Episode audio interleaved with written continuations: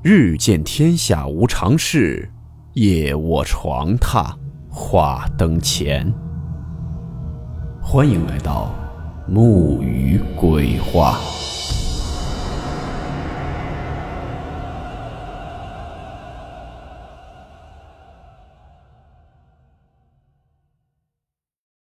今天这个故事名字叫做《运》。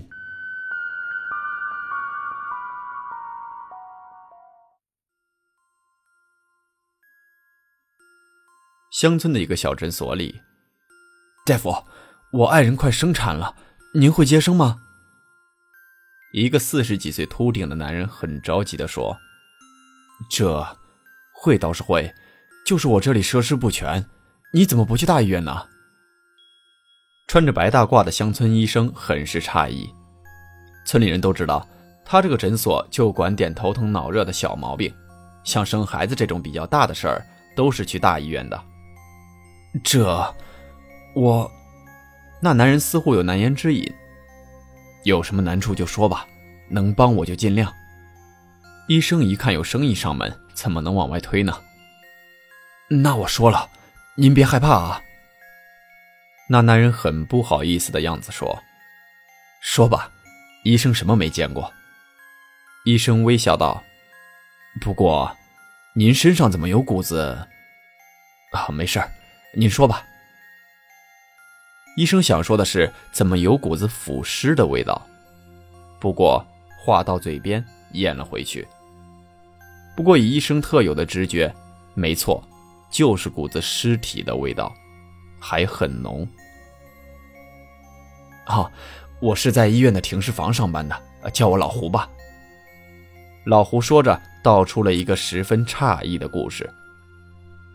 老胡是个老光棍由于做着特殊职业，谈对象是谈一个吹一个，时间长了，老胡觉得自己过也挺好，每天晚上上班，白天睡觉，生活的挺滋润，工资补贴又多，没事喝个小酒，多自在啊！不结婚也没啥。可是有一天很晚了，急救病房还给送来了具尸体，那晚正好老胡值班。一般送来的尸体，老胡是从来不看的。可是那晚，实习医生毛手毛脚的没把白布盖好就出去了。老胡叹口气，正准备给那尸体盖好白布呢，发现死的是个少女，大约十七八岁，容貌十分俊秀，唇红齿白，皮肤雪白。老胡打开白布一看，这个少女身上没有任何伤痕。不知道怎么死的，看上去就像睡着了一样，怎么看怎么像个活人。当时老胡就动了邪念了。天一亮，老胡就把尸体装在垃圾桶里，运到了医院门口，装进自己的小面包车里，拉回了家。这下老胡可算得着宝贝了，摸摸姑娘的脸庞、小手，整个一个爱不释手。这时候，姑娘忽然醒来了。老胡大喜，要求对方跟自己一起生活。姑娘竟然同意了。这不，九个多月了，姑娘要临盆了，可是不敢去医院，怕被实习医生认出来。老胡啊，您真是好福气啊，得一大姑娘，还是个大美女。医生由衷的羡慕。那是，还特温柔呢，脾气也特好。老胡幸福的说。哎，羡慕啊！我家的那头母老虎可厉害着呢。医生叹气。就是每天我得伺候着它，那我也愿意。老胡甜蜜地说：“伺候它，它生活不能自理吗？”医生觉得奇怪。他喜欢我给他穿衣服、洗澡、化妆。老胡有点害羞了。哎呦，那么会撒娇呢？可别惯坏了，医生提醒。啊，对了，咱俩净顾着说话呢，走走走，去我家看看我媳妇该生了。老胡这想起来自己是来干嘛来的。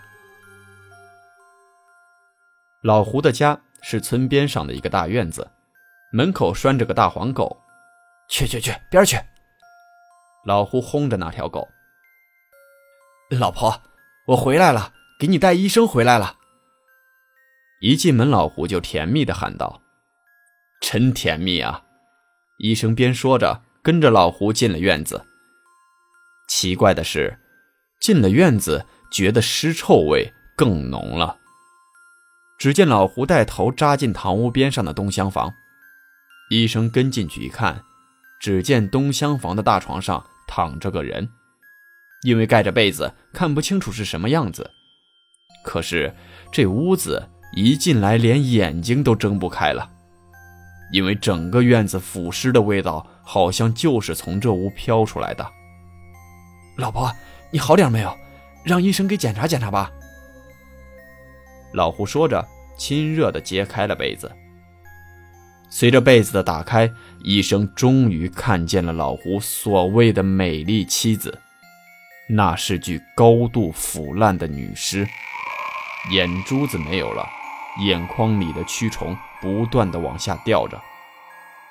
可是令人匪夷所思的是，这具腐烂女尸的肚子却如同十月怀胎一般，高高的鼓了起来。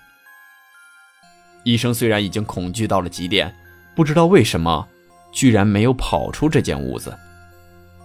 老婆，你看看又疼了吧，又冒汗了。老胡心疼的拿手巾擦擦尸体的脸部。眼眶里的蛆又掉出来几个，可是老胡浑然不觉，仿佛真的搂着自己的娇妻呢。医生，你快过来帮帮忙，我老婆羊水破了，快生了。老胡忽然惊呼道。医生定睛一看，果然在尸体的下身已经流出腐臭难闻的黄色液体，腹部在动，似乎真的有个胎儿从里面使劲往外挤。快帮帮忙吧！求求你了！我老婆要是有个好歹，我可怎么活啊？老胡四十几岁的人了，竟然放声大哭起来。医生的心已经提到嗓子眼儿了，见状无奈，只好上前帮助老胡把尸体放平，帮助尸体做腹部按压。臭气熏的医生几乎睁不开眼。还算顺利。女尸居然产下一个男婴，只是那个婴儿身上也有一股子腐尸的味道。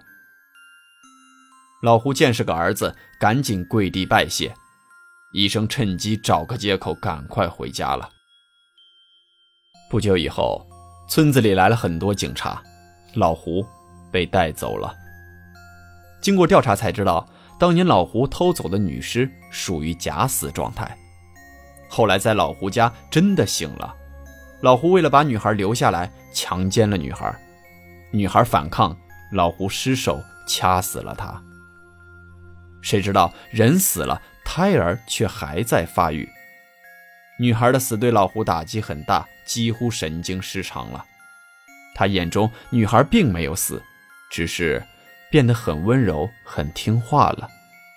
所以他一直当他是个活人，乃至于找人给他接生。那孩子后来被人领养了，一切都跟正常孩子一样，就是身上老有股子腐尸的味道。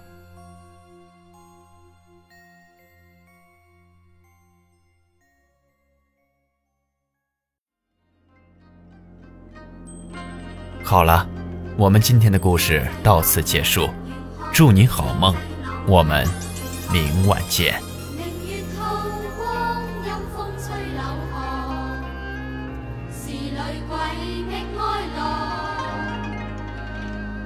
谁人愿爱凄厉鬼身？